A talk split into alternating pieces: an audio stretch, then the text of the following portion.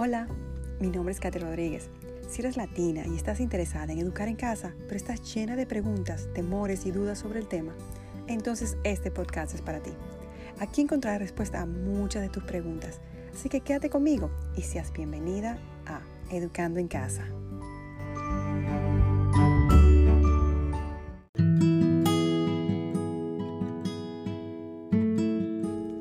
Hoy vamos a aprender cómo hacer esa transición de la narración oral a la narración escrita.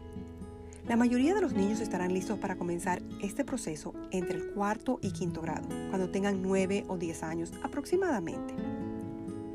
Aunque le presentes esta nueva habilidad, el niño seguirá narrando oralmente y estas habilidades orales seguirán desarrollándose aún más a medida que maduran.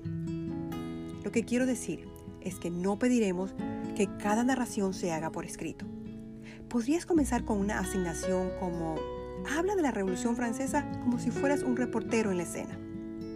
Esto requiere una narración de los hechos, pero también ofrece la oportunidad de comenzar a pensar en la audiencia para una composición, un aspecto que es muy importante en la escritura.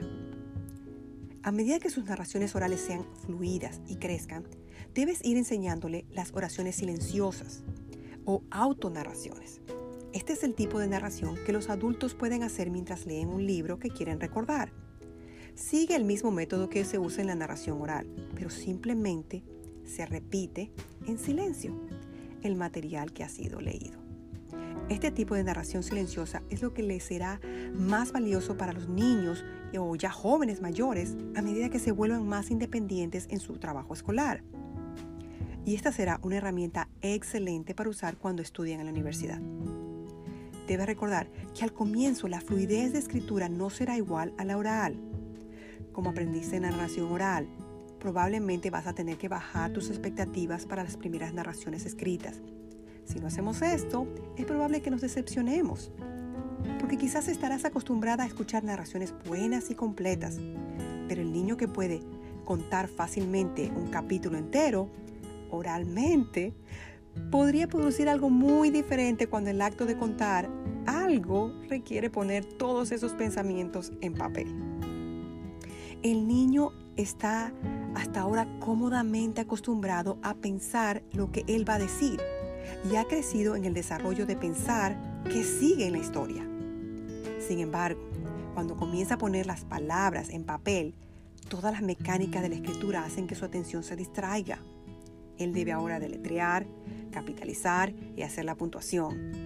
Acuérdate que escribir es más lento que hablar, así que él debe bajar su proceso mental mientras escribe, lo que puede hacer que él pierda el hilo de su narración. La escritura cansa a muchos niños y el resultado de todos estos factores juntos quizás haga que el narrador oral fluido produzca solo una o dos líneas en sus primeros esfuerzos en la narración escrita.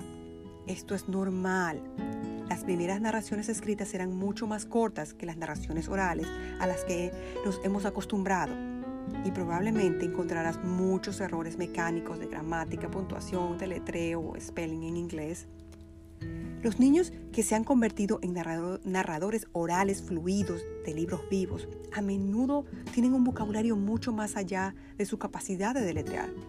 Así que quizás los más comunes errores que veas son los de deletreo. Algunos niños escribirán, información importante en frases cortas que no son oraciones completas, mientras que otros niños vincularán cada pensamiento al siguiente con un solo punto al final del párrafo. No te desanimes por todo esto, sino que recuerda que esto es una parte natural del proceso de la narración. Además, porque tu hijo escribió solo dos oraciones no importa, lo corto o lo largo no reflejará por completo lo que tu hijo aprendió. Este es el comienzo de una nueva habilidad, la habilidad de escribir pensamientos en papel en lugar de hablarlos. Necesitamos aceptar estos primeros esfuerzos escritos como parte del proceso natural de este aprendizaje. Así como le has dado a tu hijo varios años para desarrollar su fluidez oral, deberías darle el mismo tiempo para desarrollar su fluidez en la escritura es posible que sientas la tentación de concentrarte en los errores en lugar de concentrarte en el contenido de lo que se ha narrado. Así que una sugerencia sería permitirle al niño leer sus narraciones en voz alta si te molestan mucho los errores que tengan sus primeros escritos. La mamá solo necesita escuchar lo que se ha escrito y alentar al niño a narrar más y más a medida que pasa el tiempo. Porque eventualmente las narraciones escritas serán tan fluidas como las orales. Y quiero recordarte que esta etapa se trata simplemente de narraciones escritas, no de composiciones formales. Todo tiene su tiempo las composiciones eh, formales vendrán más tarde. En esta etapa del proceso, solo una cosa es importante, y eso es tener las palabras en papel. Porque aquí estamos desarrollando fluidez en la escritura, tal como lo hicimos anteriormente con la narración oral. Todas las reglas mecánicas de ortografía, gramática, puntuación, letreo son importantes y el niño debe aprender sobre ellas en su contexto, como cuando estudia gramática, pero la narración no es el lugar para enfocarse en ellas. Las reglas de gramática, puntuación y spelling necesitan ser enseñadas por separado a la narración y una vez que están familiarizadas, entonces es razonable esperar que el niño las siga cuando escribe, no antes. Otro punto importante. Una forma de facilitar la transición es escribir las palabras claves o difíciles de letrear antes de una lección, para que el niño tenga esos nombres difíciles mientras escribe sus narraciones. Una sugerencia que te puedo dar es comenzar grabando su narración oral y permitir que el niño escriba la grabación o parte de ella. Esto no es un paso necesario y tampoco no es una mejor práctica, pero puede ser útil para un niño que está luchando con la idea de escribir sus pensamientos en papel. La narración escrita debería comenzar pidiéndole a un niño que escriba solo una vez por semana. Es mejor establecer un límite en el tiempo de escritura, tal vez dándole al niño solo 10 minutos para escribir lo que más pueda. Cuando termine el tiempo, puede leer lo que ha escrito y luego narrar oralmente cualquier otra cosa que le gustaría contar. Cuando el niño se sienta cómodo escribiendo durante 10 minutos, y esto puede llevar algunas semanas, puedes agregar una segunda narración escrita por semana. Luego una tercera. Y además puedes ir subiendo el tiempo de 10 a 15 o 20 minutos. Si el tiempo es demasiado estresante, también está bien pedir al menos tres oraciones, luego cuatro o cinco, y así sucesivamente. Si una línea es todo lo que pueden escribir, pues allí es donde comenzarás. En unas pocas semanas pide dos y luego cuatro. Ayúdalos a desarrollar sus habilidades de escritura hasta que puedas pedir hasta media página o más. Durante el primer año, el niño debería intentar llegar a dos o tres narraciones escritas por semana. Al final del segundo año, puedes intentar que tu hijo escriba de cuatro a cinco veces por semana. Algunos niños pueden dar más de una narración escrita por día. No hay necesidad de apresurar este proceso. Los tres o cuatro años que dediquemos a la fluidez en la narración escrita simplemente establecerán una base sólida para una escritura más estructurada más adelante. El niño que ha desarrollado fluidez con la narración oral y escrita puede hablar y escribir bien. En esta etapa ya comienzas también a delegarles algunas materias a tus hijos. Tú le das el libro que tiene que leer y lo divides en el tiempo que más o menos esté para su edad o si el capítulo es corto, un capítulo entero. Además, ¿te acuerdas las palabras claves que te comenté en el anterior episodio? Bueno, ahora tú le das esa responsabilidad al niño para que escriba los puntos importantes que él quiere recordar para su narración. Le puedes hacer un bonito separador de libros o bookmark en inglés con las palabras quién, dónde, cuándo, qué y por qué. Esto le ayudará a recordar las cosas que debe escribir en sus notas. A medida que el niño se sienta cómodo con las narraciones escritas, puedes ir aumentando algunas reglas gramaticales, de modo que establezca el hábito de escribir correctamente. Por ejemplo, si ya estudió que las oraciones comienzan con mayúsculas y terminan con un punto o algún signo de puntuación, tú puedes enfocar eso en sus narraciones. Recordarle esos requisitos a la narración escrita los hará habituales. Antes de aceptar una narración, simplemente pregunta, ¿cada oración comienza con mayúscula y termina con un punto? Deja que sea responsabilidad del niño verificar que su trabajo sea correcto antes de dártelo. Al comienzo, Empieza con unas pocas reglas de gramática, ortografía y si educas en inglés, el spelling, que él ya ha estudiado. Recordando siempre que esta etapa de la narración escrita no es el lugar para enseñarles estas reglas, más bien es simplemente una práctica de ellas. No queremos cansar al niño con muchas reglas y esto desanime al niño a querer escribir. Luego le pides a tu hijo que revise su trabajo antes de que termine, pero no le pidas que lo repita porque durante esta etapa de desarrollo de la narración escrita no hay necesidad de trabajar en corregir, reescribir o editar estas narraciones para hacer las composiciones. Estas cosas vendrán después. Esta etapa se dedica simplemente a desarrollar la fluidez de sus narraciones escritas.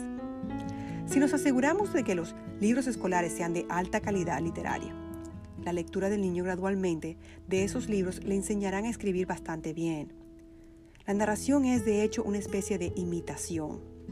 El niño cuenta lo que ha leído con sus propias palabras y la voz del escritor que lee influye en su estilo de escritura. Hay algo que no me quiero olvidar y es que en el mundo que vivimos hoy, donde todo se hace a través de una computadora, es importante que para este tiempo de escritura ya el niño haya tomado algún tipo de curso de mecanografía o typing en inglés. Personalmente, a mí me ayudó mucho porque noté que mis hijas escribían más cuando sus narraciones eran escritas en la computadora que cuando las hacían en papel. Quiero también abordar rápidamente la pregunta que quizás tengas. ¿Qué hago si estoy comenzando a educar en casa y ya mi hijo tiene 10 o 12 años? ¿Comienzo con las narraciones escritas directamente o no? Te quiero recomendar que no comiences con las narraciones escritas, sino con las orales y sigas todos los puntos que te di en las narraciones orales. ¿Por qué? Porque más que seguro que tu hijo no ha desarrollado el hábito de la atención en sus lecciones, la cual es necesaria para cualquier tipo de narración. La única diferencia será que no tendrás que esperar tres años para hacer la transición de oral a escrita. Con medio año es suficiente si eres fiel a sus narraciones orales y que el niño desarrolle el hábito de la atención mientras está leyendo. Quiero advertirte que quizás sus narraciones sean un poco incoherentes al comienzo, como la de un niño de 6, porque quizás está acostumbrado a los libros de texto con preguntas analíticas que les pide que recuerde detalles. Pero no te desanimes, sé paciente y fiel y pronto verás los resultados. Ahora para terminar, vamos a las cosas que debes recordar sobre la, narración escrita. Primero, Continúa la narración oral. Segundo, comienza con una narración escrita por semana. Tercero, no corrija las, narraciones escritas. Cuarto, permite que el niño le lea en voz alta su narración. Quinto, incrementa gradualmente las tareas de narración escrita hasta que el niño escriba todos los días. Sexto, Presenta algunos requisitos básicos sobre gramática, puntuación o spelling, pero no los conviertas en el foco de la narración escrita. 7. Anima al niño a escribir narraciones más largas y completas a lo largo del tiempo. Permite, octavo, permite de 3 a 4 años para que un niño, para que el niño logre una fluidez en la narración escrita. Ahora, para terminar, quiero decirte que cada semana añado más libros en mi página web. Esta semana añadí en los libros de español la literatura para niños de 9 a 13 años.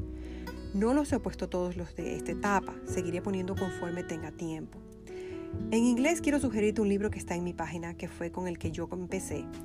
Y si solo puedes comprar un libro para la lista de libros vivos, te recomiendo Read for the Heart. Este es mi favorito.